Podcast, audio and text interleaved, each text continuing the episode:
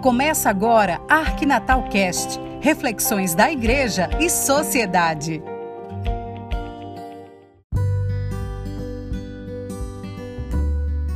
Olá, tudo bem com você? A cada dia de nossa vida somos confrontados com desafios os mais diversos. E os desafios são, por vezes, muito duros. O fato é que não existe uma forma ideal e prática de vida sem sermos provados de tempos em tempos. Em muitas ocasiões nos questionamos: por que temos que passar por estas provações? Será um castigo de Deus? Não, não é um castigo de Deus. Cada um de nós deve aproveitar estes momentos duros da vida para nos questionar: como estou vivendo esta vida que Deus me deu? Como está a minha relação com as pessoas? Como está a minha relação com Deus? Eu enxergo Deus na figura de alguém necessitado? Lembramos aqui aquela situação que Jesus relatou em parábola ao responder a uma pergunta do doutor da lei: Mestre, que devo fazer para possuir a vida eterna? Jesus, baseando-se no livro do Levítico, manda que o doutor da lei ame a Deus e ao próximo mas é questionado: e quem é o meu próximo? Então Jesus conta que um homem descia para Jerusalém, foi assaltado, maltratado, deixado ferido à beira do caminho.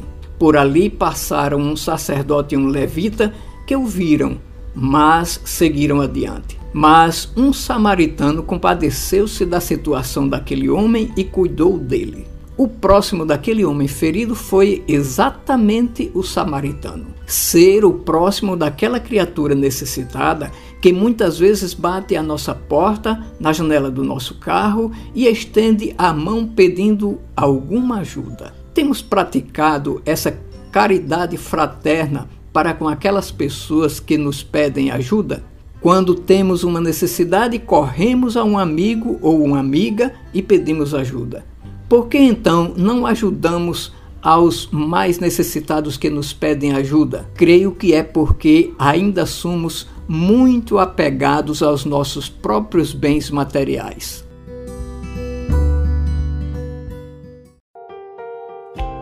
Você está ouvindo o podcast da Arquidiocese de Natal, o Arquinatal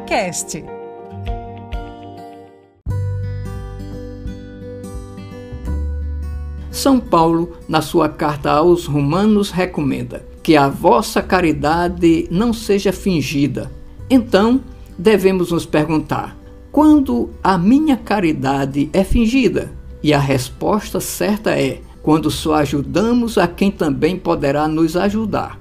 Isso é caridade fingida. A verdadeira caridade não espera nada em troca é desapegada de bens materiais, de fingimentos, de investimento em amizades que podem nos trazer retorno. São Paulo, novamente na carta aos Romanos, nos ensina: aborrecei o mal, apegai-vos somente ao bem, sede alegres na esperança, pacientes na tribulação, socorrei as necessidades dos fiéis Esmerai-vos na prática da hospitalidade. O que nos diferencia de alguém que praticou o mal contra nós, se nós, agindo igual aquele alguém, também lhe desejamos o mal? Não somos em nada diferentes. Ao contrário, somos iguais. Pagamos o mal com o mal.